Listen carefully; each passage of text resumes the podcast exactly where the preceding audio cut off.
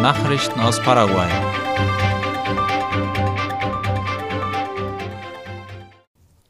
Ein hoher Prozentsatz der Busse im öffentlichen Verkehrssystem entspricht nach Angaben der Regierung nicht den Komfort- und Sicherheitsstandards.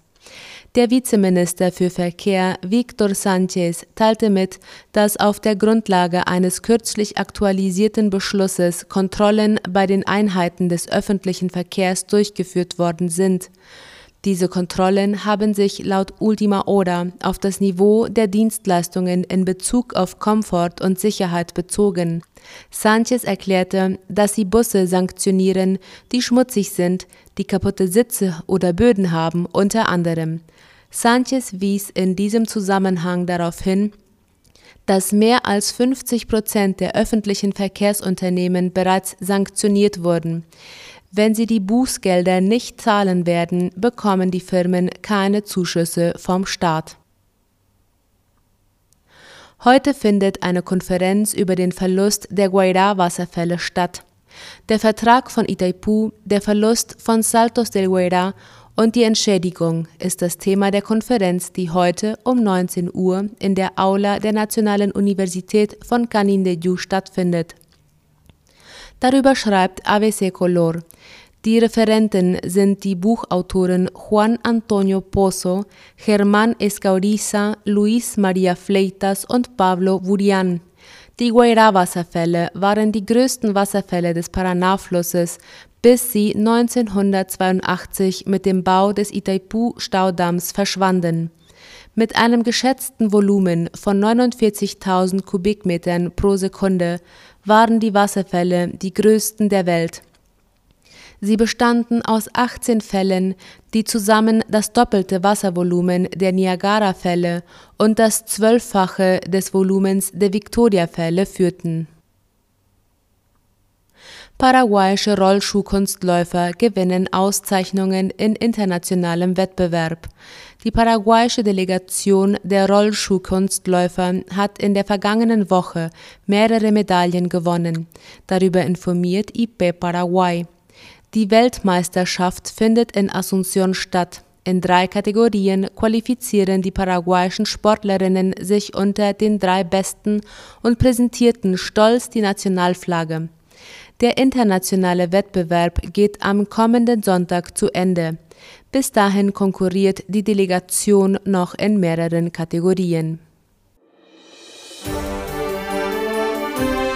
Nachrichten aus aller Welt.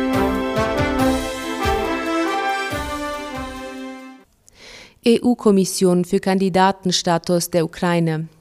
Die EU-Kommission spricht sich dafür aus, die Ukraine und die Republik Moldau offiziell zu Kandidaten für den Beitritt zur Europäischen Union zu ernennen. Kommissionspräsidentin Ursula von der Leyen sagte laut der Tagesschau, die Ukraine habe deutlich das Bestreben zum Ausdruck gebracht, den europäischen Werten und Standards gerecht zu werden und solle daher den Kandidatenstatus erhalten. Man wolle es den Ukrainern ermöglichen, den europäischen Traum zu leben, sagte sie. Zur Auflage machte von der Leyen allerdings weitere wichtige Reformen in den Ländern. Für Georgien, das ebenfalls einen EU-Beitritt anstrebt, empfahl sie dagegen vorerst nur eine europäische Perspektive.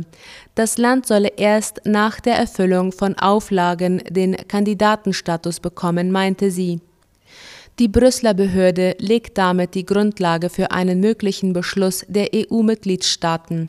Die Staats- und Regierungschefs wollen bereits bei einem Gipfeltreffen Ende Juni über das Thema beraten. Der Aufnahme von entsprechenden Gesprächen müssen alle Mitgliedstaaten zustimmen. In einer ersten Reaktion zeigte sich die Ukraine dankbar für den Vorstoß der EU-Kommission. Russland dreht weiter am Gashahn. Frankreich erhält kein russisches Gas mehr über Pipelines, wie die Tagesschau schreibt. Wie der französische Netzbetreiber GRT Gas mitteilte, ist dies bereits seit Mittwoch der Fall und zudem der Unterbrechung des Gasflusses zwischen Frankreich und Deutschland geschuldet.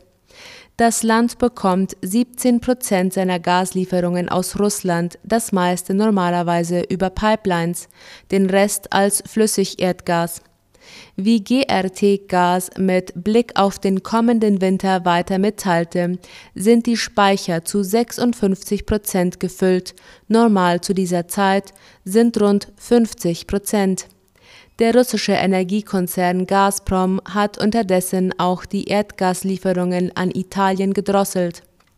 Nach Angaben des teils staatlichen Gasversorgers Eni sagte Gazprom von heute an nur noch 50 Prozent der bestellten Liefermenge zu. Eigentlich hatte Italien für heute 63 Millionen Kubikmeter Gas aus Russland bestellt. Schon in den vorigen Tagen waren die Gaslieferungen gedrosselt worden, am Mittwoch um 15 Prozent und am Donnerstag um 35 Prozent der bestellten Mengen. Bereits seit Dienstag werden auch die Niederlande nicht mehr von dem russischen Staatskonzern beliefert. Gazprom hatte in den vergangenen Tagen seine Lieferungen in eine ganze Reihe von EU-Staaten gedrosselt. So verringerte der russische Energiekonzern die Lieferungen über die Pipeline Nord Stream 1 nach Deutschland um 60 Prozent. Als Grund nannte der Konzern Verzögerungen bei Reparaturarbeiten durch die Firma Siemens. Auch die Liefermengen nach Österreich wurden gedrosselt, zuvor hatte es bereits einen kompletten Lieferstopp für Dänemark und Shell Energy Europe gegeben. Gazprom begründete den Schritt damit, dass sowohl der dänische Konzern als auch Shell für das Gas nicht, wie von Russland gefordert, in Rubel zahlten. Uruguay ist das Land mit dem höchsten Pro-Kopf-Kokainkonsum in Lateinamerika. Dies geht laut Latina Press aus einer Studie der Organisation für wirtschaftliche Zusammenarbeit und Entwicklung hervor. Diese stützt sich auf Daten der Interamerikanischen Beobachtungsstelle für Drogen der Organisation amerikanischer Staaten. Der Bericht des Entwicklungsprogramms der Vereinten Nationen UNDP wurde gestern vorgestellt. Uruguay, Argentinien und Chile sind in dieser Reihenfolge die Länder mit dem höchsten Pro-Kopf-Konsum von Kokain in der Region, heißt es in einem Teil des Berichts. Der Verbrauch ist demnach unter anderem auf die gestiegene Kaufkraft der Bevölkerung zurückzuführen. Die Vereinigten Staaten ihrerseits sind das Land mit der größten Anzahl von Spitzenverdienern in der Welt und auch das Land mit dem höchsten Kokainkonsum. Es gibt auch eine regionale Untersuchung, die von argentinischen Forschern durchgeführt wurde, die den Hafen von Montevideo als Teil einer wachsenden Kokain-Reexportroute nach Europa und in andere Teile der Welt ansieht. In den letzten Jahren wurden in Uruguay immer mehr Drogen beschlagnahmt und auch in anderen Teilen der Welt immer mehr Drogen aus Uruguay entdeckt. Im Jahr 2019 wurden im Hamburger Hafen viereinhalb Tonnen beschlagnahmt, die aus Uruguay kamen und in Sporttaschen transportiert wurden, sowie mehrere weitere Tonnen im Hafen von Togo. Jahre später, im Juni 2021, wachte die Welt mit der Nachricht auf, dass im Hafen von Barcelona eine Tonne Kokain aus dem Hafen von Montevideo gefunden worden war. Fünf Monate später wurde im Hafen von Rotterdam eine weitere Ladung mit Ursprung in Montevideo gefunden. Mehr als vier Tonnen der gleichen Substanz. In diesem Fall kamen die Drogen aus Paraguay, aber in Montevideo wurde das Schiff gewechselt.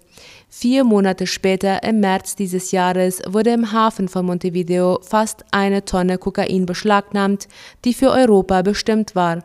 Kurz gesagt, obwohl Uruguay kein Kokainproduzent ist, fungiert es als Zwischenhafen für verschiedene Arten von Drogen, die in andere Teile der Welt geliefert werden.